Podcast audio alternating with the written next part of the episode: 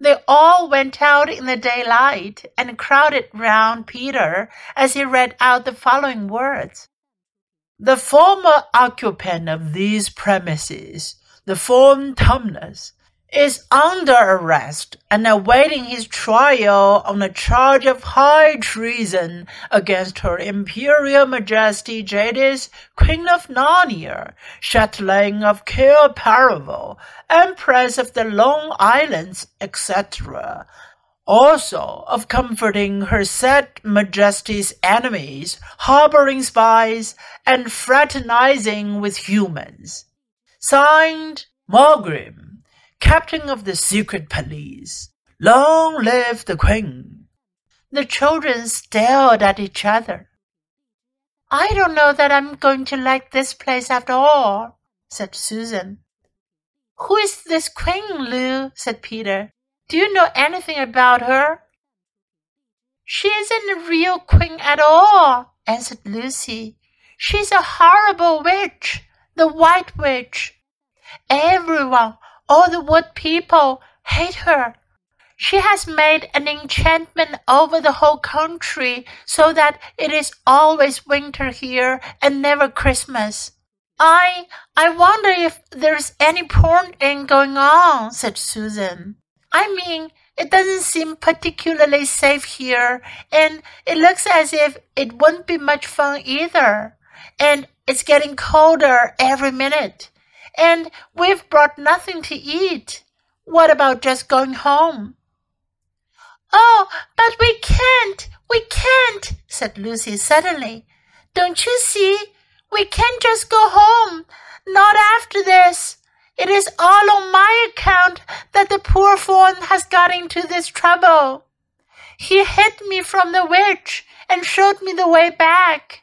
That's what it means by comforting the queen's enemies and fraternizing with humans. We simply must try to rescue him. A lot we could do, said Edmund, when we haven't even got anything to eat. Shut up, you, said Peter, who was still very angry with Edmund. What do you think, Susan? I've a horrid feeling that Lou is right, said Susan. I don't want to go a step further, and I wish we'd never come. But I think we must try to do something for Mr. Whatever his name is. I mean, the faun. That's what I feel too, said Peter. I'm worried about having no food with us.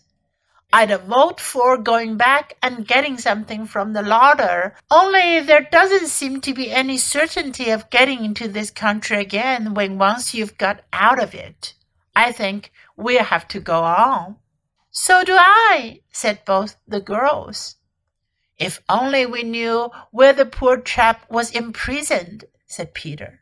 They were all still wondering what to do next when Lucy said, Look, there's a robin with such a red breast. It's the first bird I've seen here. I say, I wonder can birds talk in Narnia? It almost looks as if it wanted to say something to us. Then she turned to the robin and said, Please, can you tell us where Tumnus the Faun has been taken to? As she said this, she took a step toward the bird. It at once flew away, but only as far as to the next tree. There it perched and looked at them very hard, as if it understood all they had been saying. Almost without noticing that they had done so, the four children went a step or two nearer to it. At this, the robin flew away again to the next tree, and once more looked at them very hard. You couldn't have found a robin with a redder chest or a brighter eye. Do you know, said Lucy, I really believe he means us to follow him. I've an idea he does, said Susan. What do you think, Peter? Well, we might as well try it, answered Peter. The robin appeared to understand the matter thoroughly. It kept going from tree to tree, always a few yards ahead of them, but always so near that they could easily follow it. In this way, it led them on, slightly downhill. Wherever the robin alighted, a little shower of snow would fall off the branch. Presently, the clouds parted overhead, and the winter sun came out, and the snow all around them grew dazzlingly bright.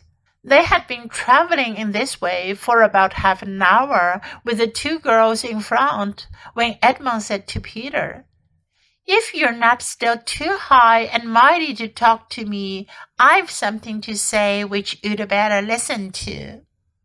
What is it? asked Peter. Hush! Not so loud, said Edmund. There's no good frightening the girls. But have you realized what we're doing? What? said Peter, lowering his voice to whisper. We are following a guide we know nothing about. How do we know which side that bird is on? Why shouldn't it be leading us into a trap? That's a nasty idea, Still, a robin, you know. They're good birds in all the stories I've ever read. I'm sure a robin wouldn't be on the wrong side. If it comes to that, which is the right side? How do we know that the fauns and the right and the queen, yes, I know we've been told she's a witch, is in the wrong? We don't really know anything about either. The faun saved Lucy. He said he did. But how do we know? And there's another thing too. Has anyone the least idea of the way home from here? Great Scott, said Peter. I hadn't thought of that. And no chance of dinner either, said Edmund.